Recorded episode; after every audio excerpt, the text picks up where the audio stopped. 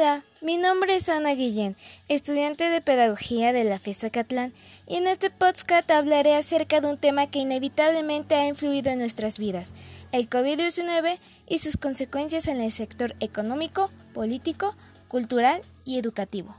Para empezar, debemos conocer qué es el COVID-19.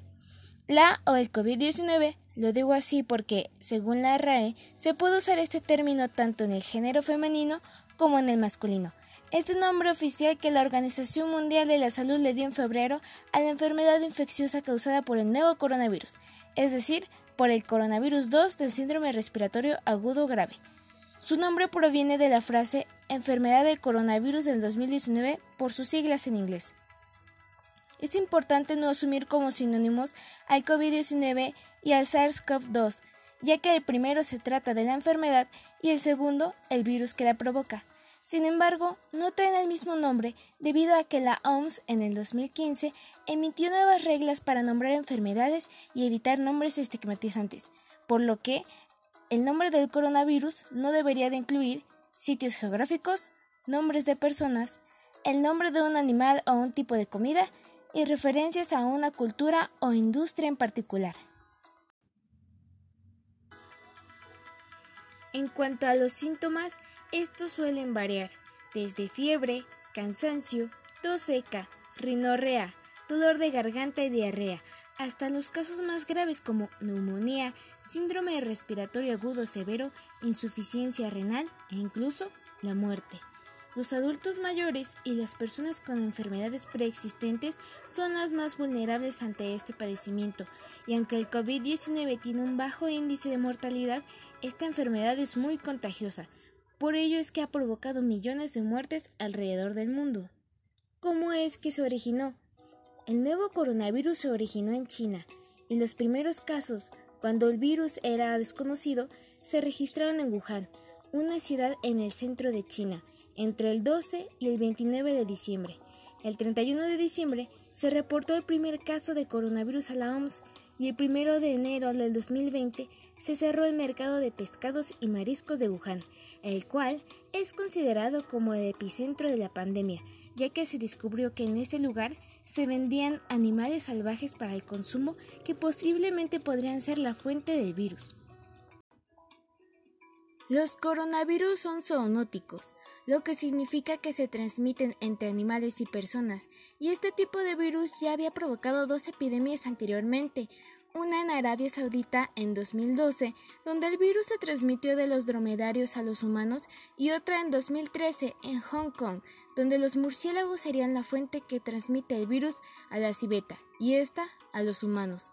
Aunque el 31 de diciembre China notificó a la OMS que la epidemia era controlable y prevenible, el movimiento que trajo consigo la víspera de la celebración del Año Nuevo chino no se detuvo, pues millones de personas salieron de Wuhan hacia otras ciudades chinas la primera semana de enero, y el 23 de ese mes, Wuhan quedó en cuarentena.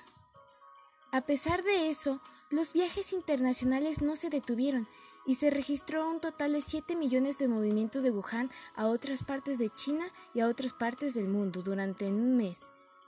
El 30 de enero de 2020, la OMS declaró el brote como una emergencia de salud pública de preocupación internacional. Sin embargo, 20 países ya habían registrado casos del COVID-19.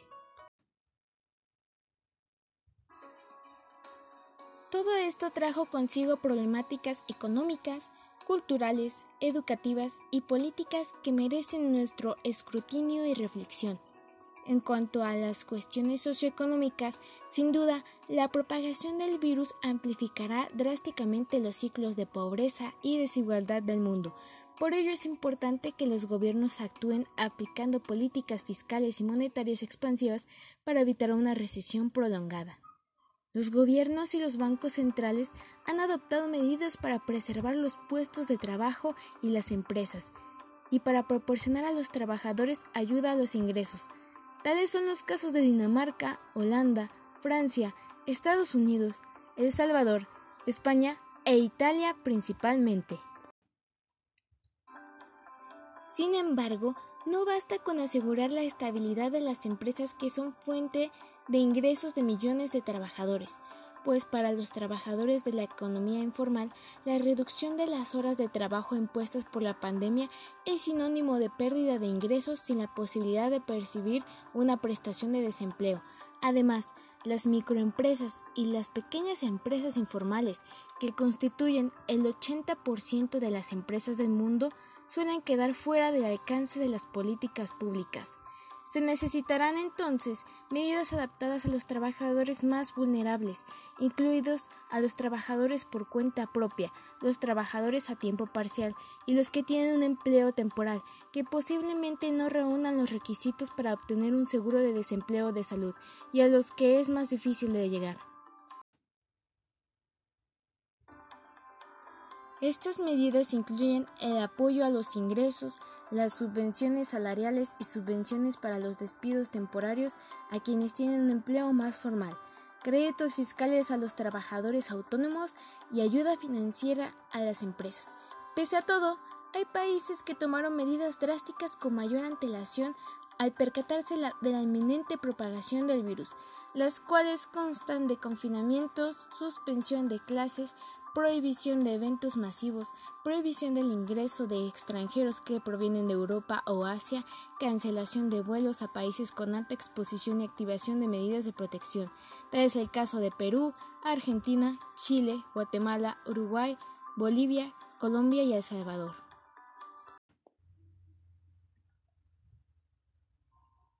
Por otro lado, en México, con 41 infectados, lo cual representa una acción tardía a comparación de los países anteriores, ya que México, estando cerca de Estados Unidos, es uno de los países más propensos a sufrir contagios, anunció una serie de medidas para mitigar la expansión de la epidemia de coronavirus, lo que significa la suspensión de clases para más de 30 millones de estudiantes, la sugerencia de cancelar los eventos de más de 5.000 personas y la recomendación de suspender las actividades no esenciales, además de fomentar el teletrabajo entre el 23 de marzo y el 19 de abril.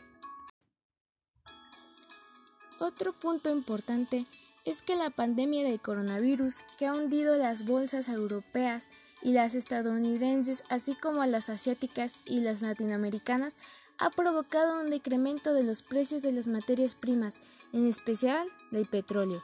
En consecuencia, los precios del petróleo han caído hasta niveles de los años 80 y este acontecimiento coloca en dificultades a la gran mayoría de países petroleros de Latinoamérica, como Venezuela, Ecuador, Colombia, Brasil, Argentina y por supuesto México.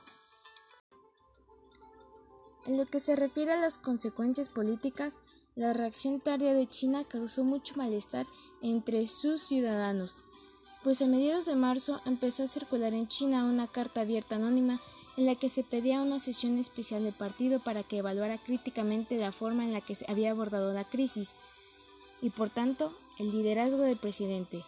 Además, la ausencia de Estados Unidos es aún más sorprendente. Donald Trump perdió la oportunidad de que Estados Unidos desempeñara algún papel protagónico en la solidaridad y la coordinación internacional. Sin embargo, yo justifico el enojo del presidente Trump y su retiro de recursos a la OMS, ya que ésta esperó demasiado al dar la alerta de lo que este nuevo coronavirus puede causar. Cabe mencionar que las relaciones políticas de China y Estados Unidos antes de la pandemia no eran favorables. Lo mismo ocurre con supuestas campañas de desinformación rusas, culpando alternativamente a Estados Unidos, Europa y China, y con Trump pretendiendo que todo era un engaño demócrata. Tampoco ayuda la insistencia inicial de Trump con identificar al COVID-19 como un virus chino. Los virus chinos no tienen nacionalidad, como anteriormente lo he dicho. Frente a esta pandemia, Considero importante que los países se apoyen mutuamente y dejar de lado esas acusaciones con la finalidad de no solo vencer al virus, sino también de hacer frente a las profundas consecuencias que éste ocasionará en un futuro próximo, por lo que es indispensable la ampliación de instituciones financieras internacionales para ayudar económicamente a los países más vulnerables. Las consecuencias educativas que ha dejado este brote epidemiológico representa una gran adaptación de los contenidos educativos en la mayoría de los países afectados. A pesar de la suspensión de clases, en múltiples países se optó por la educación en línea. Incluso, en una universidad japonesa se organizó una ceremonia de entrega de diplomas virtual con robots a control remoto. En el caso de México, la SEP implementó el 20 de abril el programa Aprende en Casa, estrategia del gobierno mexicano para mantener a distancia los servicios educativos durante la emergencia, con contenidos de kinder, primaria y secundaria transmitidos en TV. Como experiencia personal, esto nunca suplantará las clases presenciales. No obstante, ante estas circunstancias, debemos aprovechar los recursos que tengamos disponibles para potencializar nuestro aprendizaje. Por último, pero no menos importante, se encuentran las consecuencias de la epidemia en el sector cultural. Con el cierre de la mayoría de los espacios públicos y la prohibición de aglomerarse, en estos días se han cancelado cientos de conciertos y se han cerrado museos en todo el mundo. Sin embargo, existe la posibilidad de trasladar una serie de conciertos y exposiciones a plataformas online para acceder a ellas de forma gratuita. Asimismo, la tecnología incluso ha permitido que las personas se sigan manteniendo en forma y aprendan cosas nuevas en cursos en línea, recibiendo videos con instructivos de cómo realizar la práctica en casa. De la misma forma, Artistas de todo el mundo se han empeñado por subir contenido online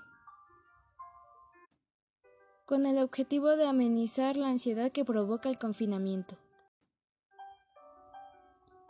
Como conclusión, resulta evidente que darnos a la tarea de analizar todos los efectos que esta epidemia ocasiona en todo el mundo es extenuante, pues en cada país impacta de forma diferente, un ejemplo es que hoy en día China se está recuperando considerablemente de la epidemia, cuando Ecuador se considera el nuevo epicentro de esta. Por ello, mi narración solo es una pequeña parte de lo que sucede mundialmente. Me atrevo a pensar que la imprudencia fue una causa que impidió el control del COVID-19. A decir verdad, todo empezó con la venta de animales salvajes de forma clandestina por consumo. Por si fuera poco, el gobierno chino silenció al médico que quiso alertar sobre este virus en diciembre, cuando todavía había tiempo de que no se transmitiera a otros países, solo para evitar el pánico en las vísperas del Año Nuevo chino. Para variar, China afirmó a la OMS que la epidemia se podía contener, permitiendo movilidad sin precauciones, y finalmente la OMS avisó demasiado tarde sobre este peligro. En cuanto a México, el gobierno esperó mucho, pues cuando el coronavirus estaba muy cerca de nosotros, no se implementaron las medidas preventivas, sobre todo en los aeropuertos, además de que no se evitó eventos como el Vive Latino y otros conciertos que exponían nuestra salud. Todo esto sin mencionar la falta de insumos al sector de salud que está sufriendo México. Pero no solo México cometió errores.